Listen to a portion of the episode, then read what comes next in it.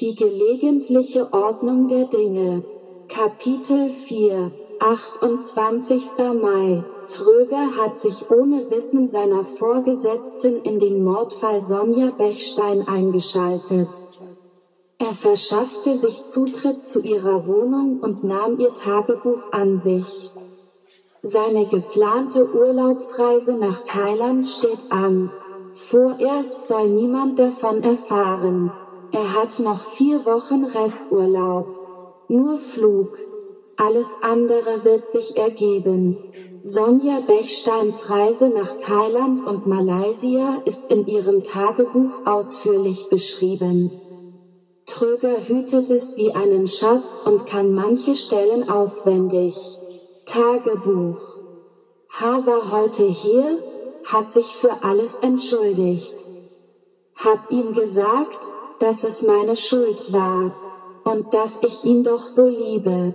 Wir hatten beide Tränen in den Augen, haben uns lange angesehen, ohne ein Wort zu sagen.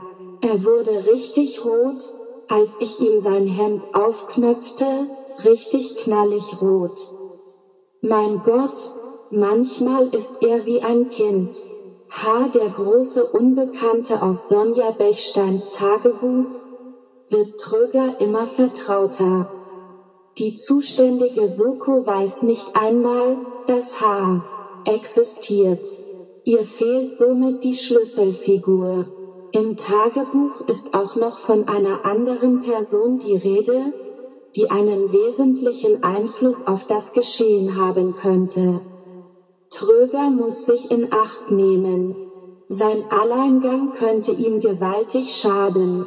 Bei Gewaltverbrechen, die auf einer Beziehungstat zurückgehen, ist der Täterkreis für gewöhnlich recht groß.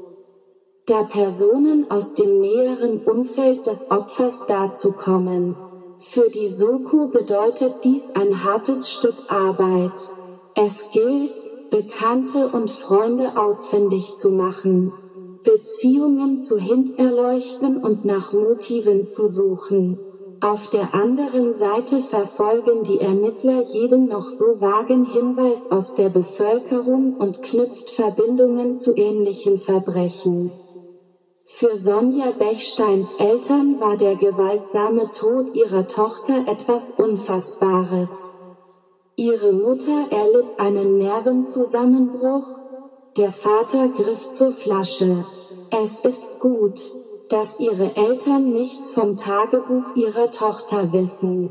Tagebuch Tod ist eine Form der Ekstase. H. wird mir nie verzeihen.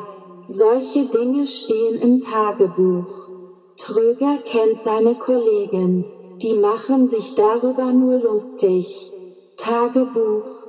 Er hat mich heute mit zu sich nach Hause genommen. Seine Wohnung war so, wie ich sie mir immer vorstellte. In einem Zimmer stand eine Gitarre. Ich bestand darauf, dass er mir was vorspielt. Er besitzt eine Menge Bücher und einen hässlichen Wohnzimmerschrank. Wir haben uns bis spät in die Nacht unterhalten.